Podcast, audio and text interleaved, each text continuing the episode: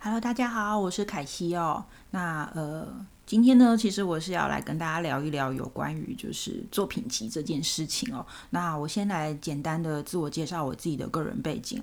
其实我是一个呃平面设计师，然后我现在主要的工作是在补教，好，就是补习班呢教所有的。相关科系，或者是他想要投入设计行业的学生学员们，就是提供就是教学他们电脑的机会哦。那其实我在这一行已经蛮多年了，所以其实常常会遇到很多的学生跑来问我说：“诶，老师，我的呃作品怎么样？或者是我软体的技术如何？那这些有没有办法替我的工作加分？或者是他想要？”呃，赚外快啊，他想要转职，就是我其实因为做了这一行，真的做了非常久，所以其实每一次学生问这些问题的时候，我都觉得很像在回答一个申论题哦，就是要回答的东西太多了，而且甚至有时候我还不认识这个人，我甚至也看不到他的作品的情况下，被口头问这些东西的时候，我其实觉得有点困扰，我不知道该怎么回答他，所以呢，呃，我今天就想说，那。既然我的学生又问了这个问题，那我就再来录一个 podcast 哦。因为本来是有点想说用写的，但是真的用写觉得好累哦。然后写的长篇大论也不见得有人愿意看，因为 我发现现在的孩子们其实大家不太喜欢阅读文字，大家不喜欢阅读东西了。所以呃，当然我觉得这不是一件好现象哦。但是没办法，就是如果能够跟着时代的潮流走的话，那我想把声音留下来也是一个方法啦。所以后来我就想说，那我就来服务我的学生。好，我就。把我知道的东西就是拿下来讲，但是呃，至于实际的怎么样的东西呢？毕竟我们设计这一行还是看的是视觉类的东西，所以到底最后如何，这可能还没有办法很直观的告诉大家结果如何。但是至少我可以把我知道的一些讯息哈，就分享给大家哈。所以在讲作品集这个主题之前呢，呃，先跟大家讲一下，就是说。一方面是因为我常被学生问哈，所以我做了这个 podcast，就是想说把它留下我的一个记录。好，那其实也没有什么盈利的问题啦，就是有可能会得罪人。好，对，不好意思，因为其实我在补教这一圈真的待很久，所以常常呃有很多嗯外面的人不知道的事情。好，但也许啦，等到哪一天我就是不知死活的时候把它讲出来的话，就再说好了。那我在讲作品集之前，我先跟大家讲另外一个问题，就是呃，因为当时来跑来问我问问题的学生，他其实同时问了两个问题，一个是证照。其实我对于证照这件事情的看法一直都很呃模棱两可哦。那当时他问了作品集跟证照这件事情，他可能是很彷徨，他想要知道说，诶，那呃，我现在在上课这个单位，他其实是我在咨询。资讯那边哈，就是遇到的一个学生很年轻，好，然后他也觉得就是很有兴趣哈，就是可能当时念大学或者念专科的时候没有办法选择设计相关科系，所以他觉得这圆了他的一个梦，但是他又很困惑，觉得说这个领域真的水很深啊，就是好像要学的东西真的很多，我到底考这些证照，然后。到底对我有没有帮助？那我如何做作品作品集哦？那这个其实真的可以写一个申论题哦，大家可以就是讲这个讲很多，讲主题可能录三集都讲不完。那我先来讲正招这件事情，我个人的看法其实比较倾向于，嗯，如果你是要投往就是真正的设计圈里面去工作，好，甚至是假设你想要接案的话，那我得。很坦白的跟你说，证照这个东西其实对你来讲一点屁用都没有。好，我这样讲太直白了哈。如果你有受伤的话，请你就是呃先拿个 OK 绷把伤口贴起来哈。对，等我讲完再说。呃，我这样我会这样讲的原因是因为其实我们在这个圈子里面其实就是非常残忍的，就是我们要看到你的能力。那能够看到你的能力的东西，其实不是看考试。大家不要被台湾的传统教育绑架了，因为。我自己也是当了设计系的学生，甚至出来一路做设计，呃，接案之后，我自己才能够很明确的感受到，根本没有人去鸟你学历是什么啦，也没有人去看你说什么啊，我考了五张证照，那没什么屁用。说真的，我们就是直接看作品，你能不能够帮我解决问题？你能不能够设计出我的东西来？好好不好看？因为说真的，因为我本身是学商业设计相关的哦，所以我们当然会必须把设计跟商业利益挂钩在一起，然后也就是说我们。要赚钱啦，讲白一点就是我们有铜臭味，所以其实你知道设计系跟艺术系其实常常会有一些心结，你知道吗？就是我们都觉得艺术系的学生在自视清高，好，就是在讲自己爽而已。但是我们做设计的人必须要赚钱呐，对不对？好，就是要有商业利益的往来。我们就是用我们所知所学的所有的美感，好，加上科学化的做法，好，就把他们做出来。那艺术系的学生也会觉得我们都是浑身铜臭味啊，好，一点都没有美感或者什么之类的。Anyway，好，没关系，这个是永远没有答案的事情哈。但不管怎么样，如果你今天是渴望说我有个证照，别人就看到我的能力的话，我得跟你说真的抱歉，没有办法哈。你必须要很明确的知道你做出来的东西能不能够为别人带来商业利益？那甚至是你在做的时间不可以很任性妄为的，就是啊，我可能做一张海报花了一个礼拜。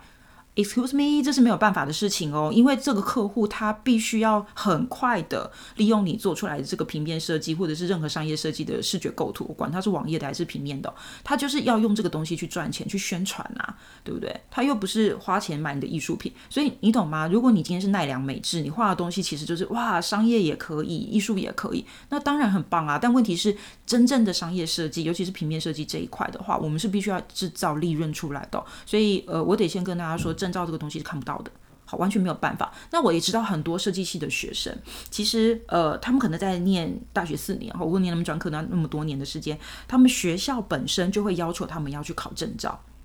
呃，我讲句不好听的话哦，这些学校其实呃，你要说他官商勾结也可以啦，但你要说他是替替老师某一条生路，像我这种人，好，就是我们去教你考证照。然后我们有终点可以转，然后我们又可以就是你懂吗？就像抽两手一样，就扒两层皮了。学校他们聘我们去教这个科目，那学生又收了一笔报名费的费用，然后又可以让学校有这个呃，我们学生都很会念书、很会考试的这种假象。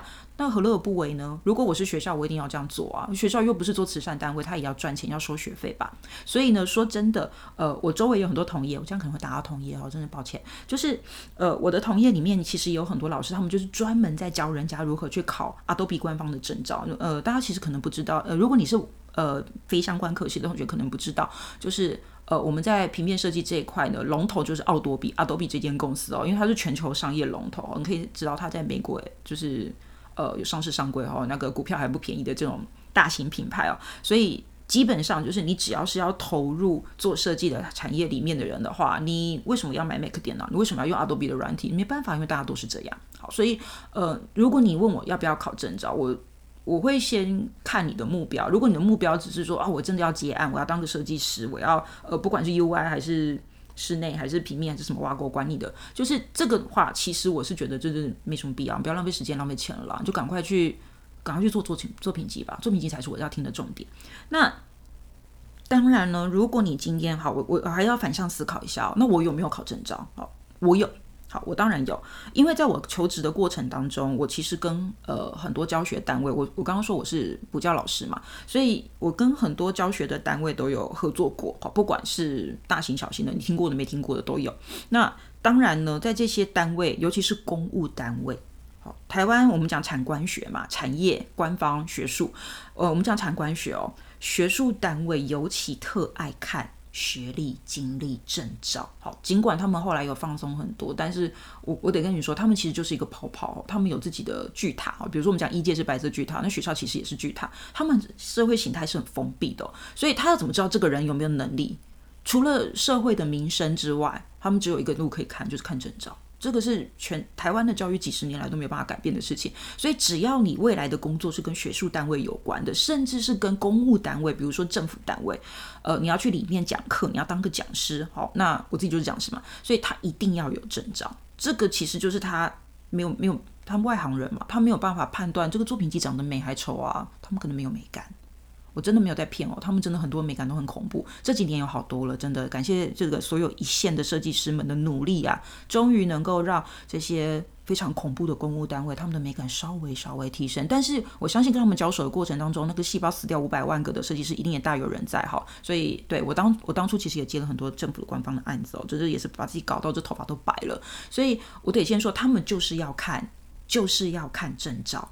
所以，如果你将来的工作相关有跟证照有关的话，就有跟公务单位或学术单位有关的话，那你还认命吧，就花了个两三千块、三四千块就去考，没有办法，因为他就是要看这些东西。所以，呃，如果你真的是想要累积作品集的话呢，那其实才是真正你应该要，就是你应该要往。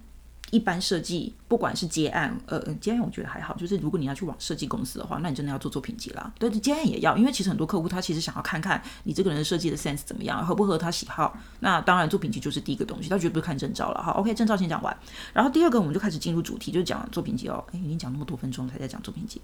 那作品集这个东西呢，其实，呃，我得先说哈，呃，我们一般。碰到的学生或者是比较年轻的孩子们，哈，这样讲完我很老啊，对我是中年妇女。那呃，通常会有几种作品集，一种是升学作品集，例如说它可能是高中美术班啊，或者是专科学校，它其实就是要升学考试哦，考大学、考大专这样子的一个作品集。好，它其实它可能是美术班的，所以这种升学作品集里面呢，通常就是一大堆的。各式各样的素描、油画、插画、绘画，是一大堆什么挖沟、水彩哈。呃，这个我真的不懂诶。虽然我之前曾经遇过很多次，就是我公司帮我接了课课程，好，然后就是要我一对一万百万的去教学生做这个升学作品集哦。我妈咪啊，他们学校老师真的就是只有在教他们画画，诶，都没有在教他们做平面设计的，真的超级可怕。那作品集简直跟鬼一样。我又想说，他到底是用 Excel 还是 Word 随便排一排，就都还比这个漂亮，你知道吗？完全没有在教。Adobe 的 Photoshop 跟 Illustrator 就是让它至少有个漂亮的门面哈。拜托你现在就算用 Canva 排都比较漂亮，就没有，他们完全没有这件事情。所以呃，这个我不讨论，我实在是没有办法帮上他们。还有另外一种就是跟设计比较相关，就是实习作品集跟求职作品集，你就把它都当成它你是要去求职好了。这种求职类的，你要争取一个实习机会的作品集呢，可能就是接下来我们要讨论的东西。那你要想，你今天是要去争取争取一个。呃，就是求职的机会。好，我想要升任这个职务，不管是实习生，还是我真的是要一个正式的员工，在设计公司，或者是呃品牌公关，或者任何想到的公司哦，你是要求职这个职位，所以你接下来要注意的事情，就是我现在要先跟你讲的第一个，设定目标。因为很多人做作品集，其实就是一股脑的哈，就是把自己知道的东西全部都塞到这个。一一本东西里面哈，不管它是实体的还是电子的，所以我接下来讲几个跟盲区有关，就是你会陷入做作品集的一个盲区。第一个就是全部塞进去，就连你祖宗十八代没有相关联的东西哈，你可能就是画了几幅插画，你也想把它塞进去。你可能呢随手就是呃随便排了一个版面哈，就是甚至做个色票颜色测试，你都想塞进去哦，因为你可能没有任何经验。那这个东西千万万万不可，你你懂吗？就是没有关系的东西。我如果是个主考官，或者是我是个面试官，我今天打开这个作品集，我想要在。两分钟一两分钟之内，我就要能够判定这个人有没有进入第第二阶段让我面试的机会了。所以我根本没有心思想要再花大把的时间看你的祖宗十八代，你幼儿园读哪里，国小读哪里，表现得了五百张奖状，这些关我屁事，我就不想看。所以呢，基本上作品集其实就是你的门面，它是一个钥匙。你真正的面试是从面试才开始哦，那它只是一个。开端而已，所以呢，不要把你就是这辈子考过什么考试啊，得过什么挖沟奖啊，就是可能就是没有相关的东西都放进去，这是非常大的一个错误，千万不要干这件事情哦。然后呢，还会我我看过很多就是要去争取实习的学生，他们很可爱，他们会在他们的那个自传旁边放一个什么战斗力分析图哦。Excuse me，那战斗力分析图这个东西是你自己在讲的。你好意思说你自己很厉害？那叫马老王卖瓜好吗？其实战斗力分析图，我们身为资深前辈，或者是假设我是一个资深的主管，我我看到你的作品集前三页，我就知道你这个人有没有有没有东西了啦。所以其实你根本也不用分什么战斗力分析图，那个分析图不是你自己讲，是别人讲你。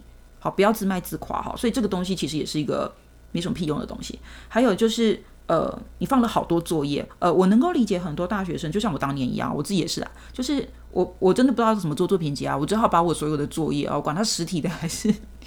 还是电子档的，全部都捞进来。然后东东面试的时候，全部大包小包都带去，那其实也没什么屁用。好，还好了，当初我主管很好，他就是还是还是用了我，哈，都给我很多好好的机会。所以记得哦，就是如果你的作品集只是塞了很多的作业，或者是你课堂的老师做的案例，你把它放进去，而不是放作品。这样子其实是不行的，就是放作业跟作品是没有用，因为作业其实是漫无目的的，一直乱枪打鸟。你可能有很多个科目，你可能做了很多份作业，都完全没有相关性，然后你把它通塞进去，这就回到我们刚刚讲的第一点了，全部塞进去啊，那没有什么用。所以作品它其实必须要有一个精挑细选的概念，所以大部分我看到的状况就是量不够。你之前实实行那个输入思考在输出作品的这个。过程太少了，你可能在学校可能光面面呃对付老师啊，上课的一些就是啊，就是上课非常无聊的过程，就已经浪费了你人生大半时间。你可能还要谈恋爱、打工啊，好，还可能会去补个眠或什么挖沟、追个剧什么之类的。你你花太多时间在这些事情上面了，所以当你需要放一个作品的时候呢，你甚至没有东西可以放，这才是个盲点。所以要记得哦，不是把你的作业通通放在一起，那个就叫作品集。No，那个东西只不过就是一个记录，它只是一个 recall，所以没有用。好，所以。相对它就会带到下一个第第五个点，就是你的东西全部塞进去之后，就会档案太大，你可能没有办法把它汇整成一份电子书，好，或者是一个电子档，甚至无法线上预览，因为人家可能在等你下载那个哇一 GB，好八百 MB，哦，我马上就决定放弃了。好，你知道人的耐心其实超过三秒钟就其实很快消失。我啦，对我可能没什么耐心哦，一般人可能是八秒，所以呢。如果你做了一个什么东西全部放进去，好像是没什么用的。所以其实我刚刚讲的所有的盲区都在讲同一件事情，就是你没有作品，可是你又想要冲数量，那个叫打肿脸充胖子，千万不要做这件事情。好，那既然你都知道盲区要做什么事，那不要做什么？那那我到底该做什么？所以你要回头来讲哦。一方面呢，你第一个要先设定你的目标，也就是说，在你做这个作品集之前，你就想象你现在是在做一个装帧设计。呃，我们讲装帧是在排书哦。你今天谁要看到你的作品？你到底是要去求职，还是要求学，还是要争取实习的东西？那求职的对象是大公司、大的广告公司，他们可能分工很细。分工很细的情况下，你可能面试的就是其中一个单元。所以，假设你今天是要去一个大的公司的话，例如说广告公司，你要让他看见你的多元技能，也就是说，你能够 cover 很多很多的东西，可能线上的、线下的、平面的、网页的，那尽量就是把自己的多元技能做出来。那如果你遇到的是一个小的公司，它可能是一个小的公关公司、小的品牌公司，甚至是它可能本业不是只做设计，它可能本业还有别的东西，那你可能就要身兼多量技能，对不对？所以事情就会比较。杂，但是没有关系。你在你做的作品里面，哈，比如说品牌设计公司，好了，就是小型的设计公司，他们可能常接品牌案，那你就要注意，你要作品就是要凸显你品牌的一些相关案例。好，就是你如何去经营一个品牌，从无到有，就算是很小的品牌都没有关系哦，不一定是大的品牌，所以不要有盲点，想说啊，我要就是借力使力，我要去接大的 case，然后来放我的作品里面。呃，如果你是要刚开始做作品集的同学，请不要这样想哦，那个真的太好高骛远了。我宁可你去做一些小小的案子，能够一个人 handle 所有的东西，因为越大型的案子，我们其实通常是呃，我们是打团体战，就有点像人家打线上手游一样，我们是。一整个的团队下去打，然后再接回来之后再分工，你做这个，我做那个，所以相对来讲，就是他们投入的时间成本非常的高。所以我倒是想看看，假设你今天。做一个作品集的时候，你能不能够独当一面，把一个案子直接打掉哈？所以注意一下，就是说你接的如果是小型的品牌案的话，你要让我看到你从头到尾如何去构思、去思考，不管是 My Map 心智图，还是说你最后要把整个应用系统全部都做完。好，那这个其实才是我想看到你能不能够独当一面的一个东西哦。那当然，如果你今天的作品集比较偏向。你要去跟其他设计师交流，好，你想要寻求一些异业合作，那你注意哦，你必须把你设计的流程好 push 出来，好，那让对方看到，诶，我最强项强项在哪里？比如说你的强项是插画，你的强项是影像合成，你的强项是 C 四 D 做建模，诶，那你其实要让对方看到你擅长做什么东西，你才有办法寻求一个可以跟你互补的合作伙伴。所以面对不同的人，你要做不同的东西。好，当然这个非常的困难，我能明白。就是假设你现在什么都还没有的情况下，你确实就会觉得，呃，那我应该从哪个开始？好，先从有再求好吧，先至少做出足够的量，先把量撑上来。因为你要懂哦，你的作品集里面不会是放所有你做过的东西，那个不叫作品集，那个叫做。时间轴哦，对，它可能是什么历史严格之类的东西。作品集其实是去无存精，就是留下。比如说你打了五十个案子，你曾经做了五十个大大小小的案子，你从里面抽出了十五个你觉得最好的，好最能够表现你人格特质或者是接案特质的一个。案例好，把它放进去，而且要有规划的放进去，这我后面会讲。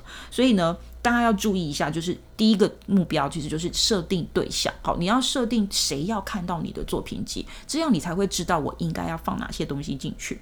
那第二个就是有些人会在作品里面放一些履经历嘛，比如说你曾经参加过什么比赛，或者是你得过什么什么挖沟奖，哈，那个奖有可能有民间的，有政府的，或者是国外的，这些都很好。都没有关系，但是它并不是绝对必要，所以一定也会有比较明自信的孩子，或者是他完全是非本科生，他跑来问我说：“那我完全没有参加过任何得奖啊，然后我就算参加比赛也没有得过奖，那我我这样是不是就是一个不好的作品集，或者是不好的履历？诶，也不会啦，它其实就只是一个加分题，你懂吗？就是基本还是要看你考试的分数啊，就是你还是要做出一个东西来。我们看作品集，其实看的不只是你做的东西的美感。好，或者是一个呃 sense，其实我们还会看很多，就是你编排这个作品的时候，你有没有把它就是细心好，然后有没有在编排的顺序上去做一个细致的规划哈，文字有没有对齐，有没有错字？你看我们连这种无聊的事情我们都会看，因为很简单，设计其实就是为他人提供呃解决问题的一个行业，你要站在客户的立场。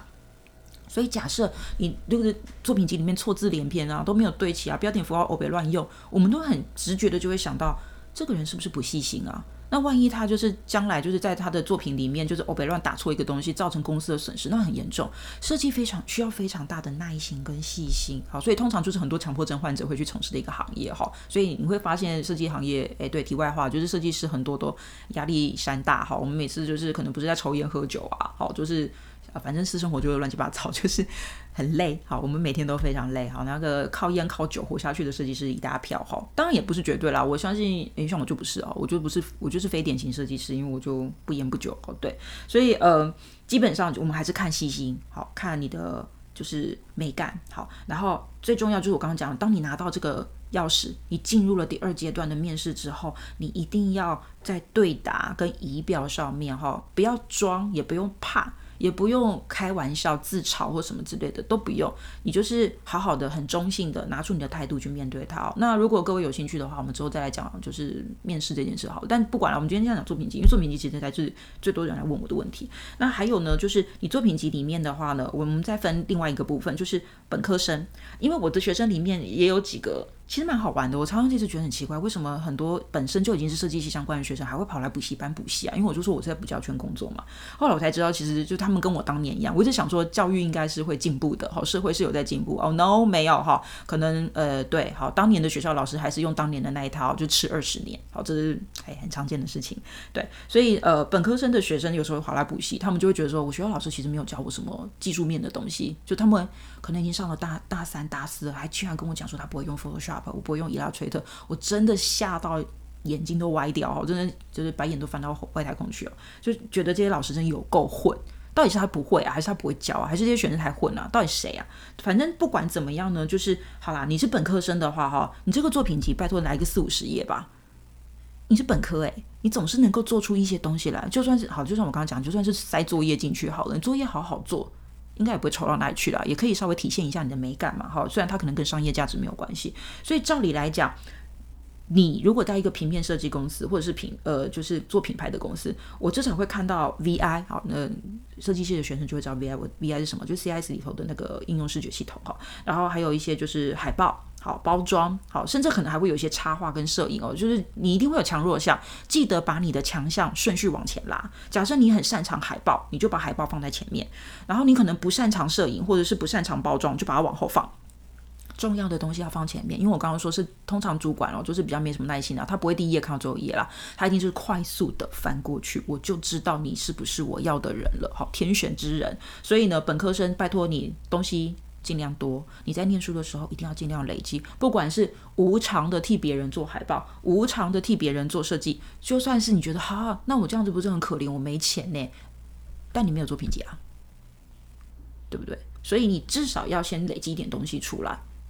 刚开始的时候，好，当你已经很有接案的经验，你已经知道怎么跟客户签约，你知道怎么谈这些钱的事情的时候，甚至比较实物面的问题的时候，你到时候再来谈，你到底要怎么跟对方拿钱这件事情哦，这就另外一回事哦。所以呢，呃，非本科生，好，第二个哦，非本科生的话呢，那你说我不会 Photoshop，不会伊拉，恶补啊，现在 YouTube 那么多，网络上一大堆 tutorial，你一定可以学得到的哈。再不行就是去找补习班，像我这种人，好，就帮你恶补。短时间三个月之内，让你手把手的教你把 Photoshop 跟 Illustrator 硬干好，硬学到。所以这补习班还是有它存在的价值啦。因为就是很多人就是大学就是填不到自己想要念的啊，或者是学校教的就不是他要的啊。你也你一定会觉得说，好，人家比你赢四年，呃，对啦，他可能就是比你多荒废了四年，也不要想那么多哈。但不管怎么样，一定也会有非本科生的学生跨到不同的领域去做设计，你一定有，有心就有。所以其实差别只在于你想不想。说真的啦，放弃的人绝对比真的坚持下去的人多太多了。所以你非本科生，如果你要在你的作品集里面展现那个专业的话，就把你的专业，假设你是公社系，或者是你是视设系，anyway，你就是把你的专业好好的那个图就给它做出来，一样量要够。然后呢，第二个，最后等你那些量称出来的时候，你再来考虑我要怎么编排它们。那编排的时候强调一个点，就是配色，然后美感。好，简单大方，这样就好了。不是说你做塞了一大堆奇花的那个装饰品线条，哈，什么点线面统统上进去了，你这个东西就看起来很华丽、很棒。没有哦，你去看聂永贞，好，就是一线设计师，像聂永贞作品集里面 只有圆圈圈、三角形跟方块，还有渐层色啊，对不对？他最近在玩 NFT，所以其实真的没有一定就是要很华丽，就是电脑用的技法全部就是很炫炫酷哈，才叫做好的作品集哈。拜托先不要这样想哈，就是把你的专业好好表现出来就可以了。其实现在。呃，在我们现在这个社会，已经要学的东西真的太多了，所以跨领域的学习已经是一个很常态现象哈。所以说真的，就是就算你不是本科，你一定也有可以让我看到你优点的地方哈。所以记得哈，就是在你做作品集的时候，你量要够，东西要精，好，这是必然的哈。永远记得，设计就是站在他人的立场，在为他人解决问题。我们虽然浑身铜臭味，但是我们就是拿我们该拿的东西。我们本来就是一个这样的东西，把美感的感性与科学的理性融合在一起，这才是设计应该要做的事情。好，好，OK。然后呢，还有就是，呃，第二个关键哦，我觉得第二个第二大类的关键就是我到底应该做怎么样的作品集？呃，比如说像我常听到的，就是像呃，Squarespace。好，一束好，或者是比如说像有同学想要用 Behance 哦，可以，就是假设你的量还不够多的时候，你可以陆续的先丢到 Behance 上面去。那等到你累积了一个足够的量之后，你再把它们好好的做成呃电子档，像一束哈 ISSUU 这个平台哦，它就有很多。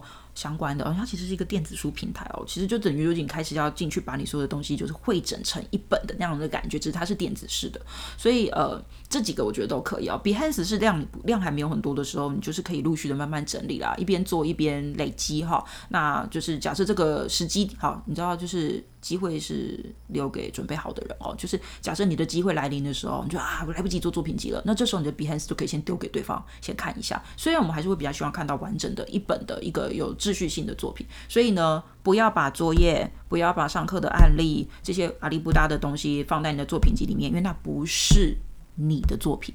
好，尤其是我常常遇到很多学生会把上课的案例塞在他的作品集里面，我一看就知道他上过哪个老师的课啊！拜托，我们这个圈子那么小，或者是他在致敬谁？你有没有抄袭？拜托，那么你一看就知道，所以千万不要去做这些事情哦。就是你一定要额外的去做。所以接下来我要讲一个很大的重点，就是那我就没有接到案子啊，我就。就没有没有机会嘛？那我怎么去累积作品，而不是作业呢？好，我通常会在我的课堂上跟我的学生说，你一定要记得两个原则。当你今天看到一个很美的画面，我觉得哇，这个设计做的好棒，这海报设计好美，好有意境哦。这个标准字怎么就是设计的这么好？那我跟你说，当你看到这个东西的时候，你脑海中要有两个结构，一个路线，好 A 路线，好 Plan A，就是你要先。参考它的风格，但是换一个主题再去做设计。就是假设说，你今天看到一个音乐会海报，你觉得哇，这个音乐会海报做的好酷哦，很可爱。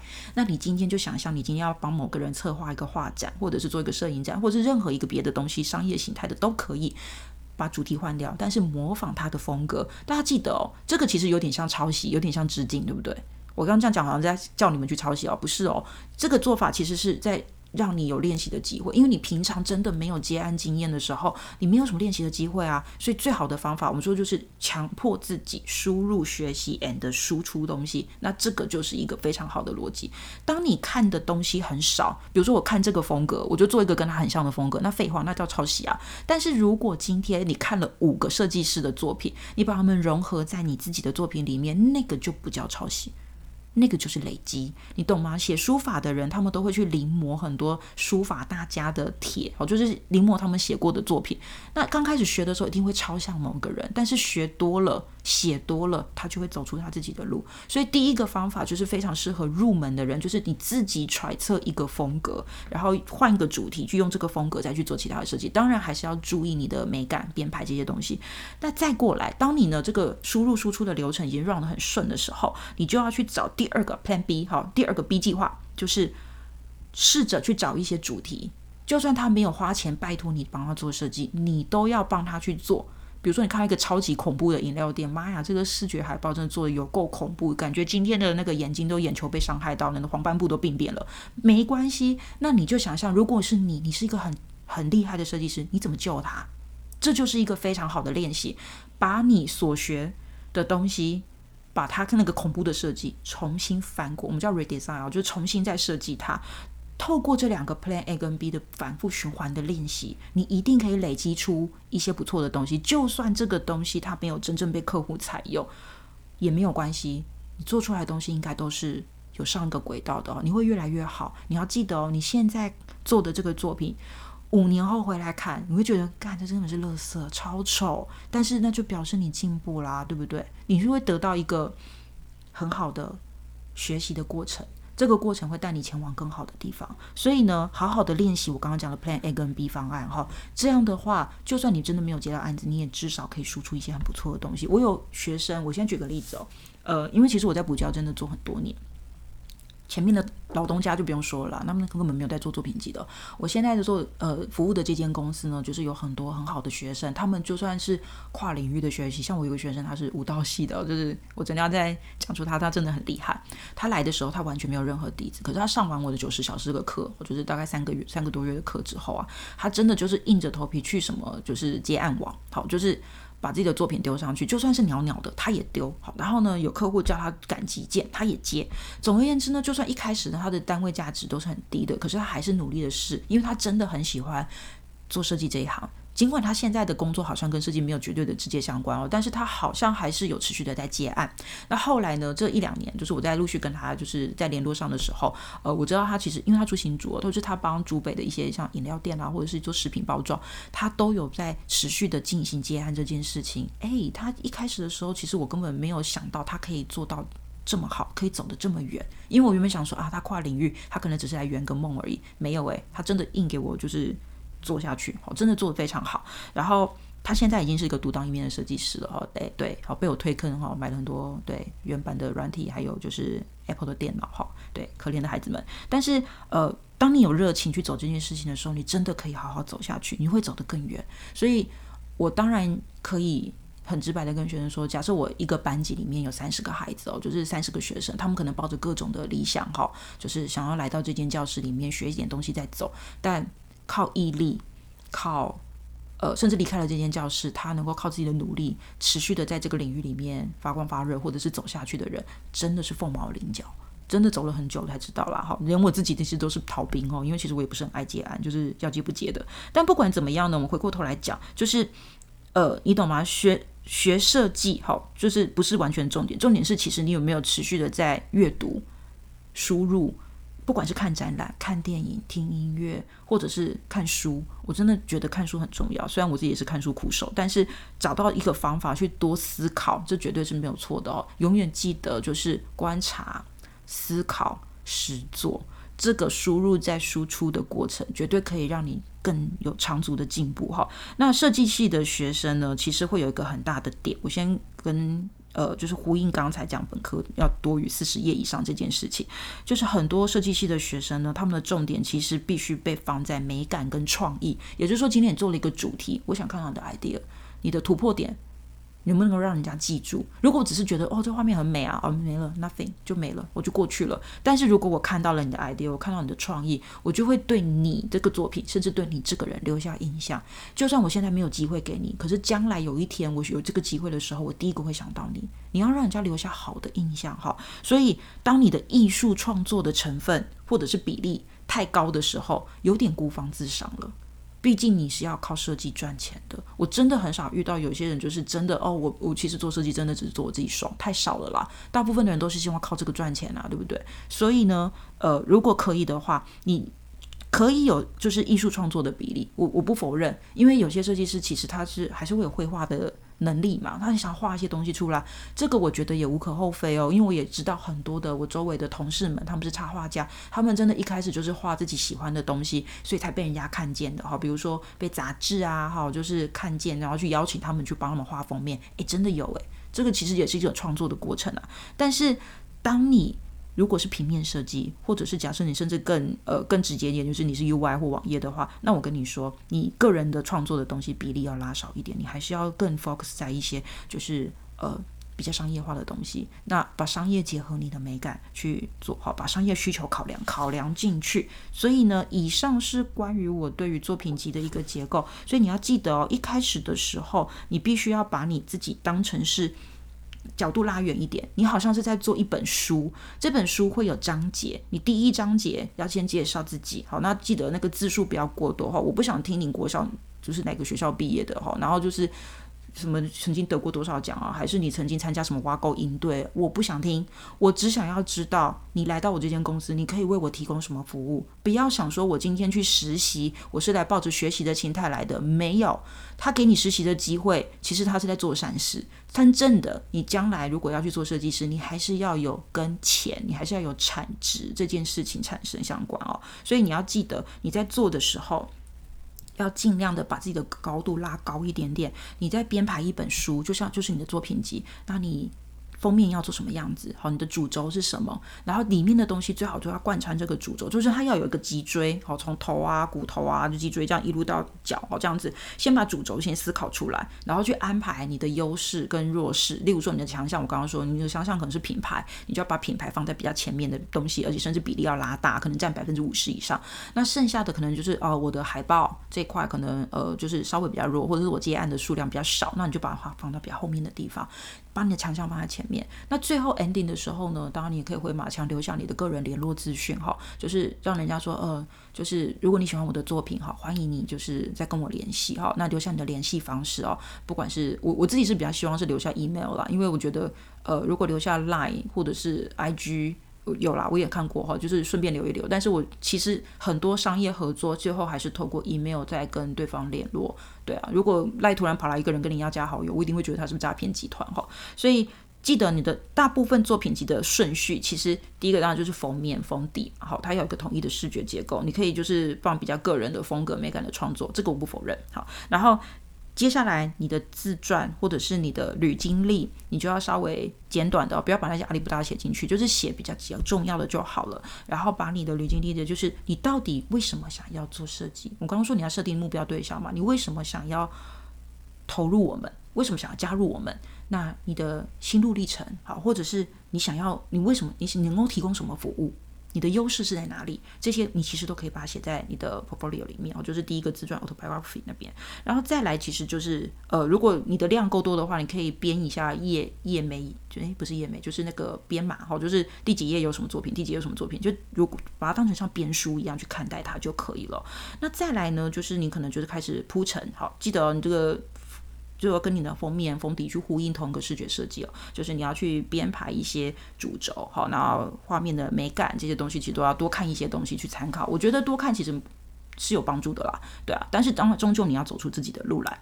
那最后你再留下一些相关的个人的联络资讯哦。还有一个很重要的重点啊，不要在那个就是简介里面哈放一些很奇妙的大合照，我怎么知道你是谁啊？然后也不要放那个 V 怪客，想说我戴个面具啊，或是一个人的侧脸。Excuse me，你也不是什么红人，你也不是什么有名的明星，这样其实没有用。就好好放一张你很正常的正面照，微微的侧面也没有关系。但是至少让我看清楚你的脸，不要放那种什么学士照、身份证的大头照，No sense，就是超级丑。我就是觉得说你这个人是不是？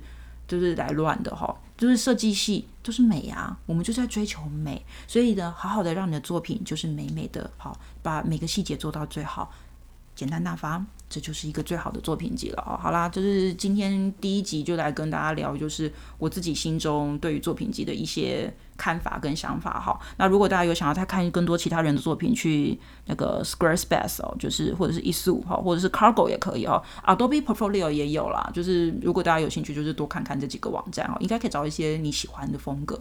那其实我也不知道会不会有下一集，因为我完全只是被学生问到很烦，然后我就想说，我就统一来录一集哦，那就。大家如果下次再有人来问我的时候，我就把我的链接贴给他，就说你自己去听哈，完全就只是因为我懒。然后呢，嗯。对啦，如果你有兴趣的话，你也可以就是呃留讯息给我，或者是 email 给我。等一下晚点会在那个 podcast 那边就留下我的联络方式哦。如果你有问题，你也可以就是在 feedback 给我哈。那也许就有人问的话，我就在下一集喽哈。没有的话就对就算了哈。搞不好就就是一个只有一集的 podcast 好。祝各位平安愉快啊！希望在人生的路上，你想要转职或是投入设计这个领域，呃。都不是轻松的事。其实人活着就是难啊，人活着就是辛苦，这是必然的。但是在这些呃很繁杂的学习过程，或者是你人生的道路上面哈，找到你喜欢做的事情，你就不会觉得苦。我说真的哦，就是你如果觉得这件东西很苦啊，就老板很烂啊，或者是主管就是很爱找茬，然后你妈每天都在对你情绪勒索啊，这是正常的，就是人生啊。但是不管怎么样，就是你要找到你自己活下去的路。你的人生毕竟是你自己的哈。诶，有感而发，突然就是开始喝了心灵鸡汤起来了哈。没有，其实我们要喝鸡汤，我是毒鸡汤，所以还是希望各位呢，就是试着就去多做一些练习跟输出哈。OK，那今天先到这喽，拜。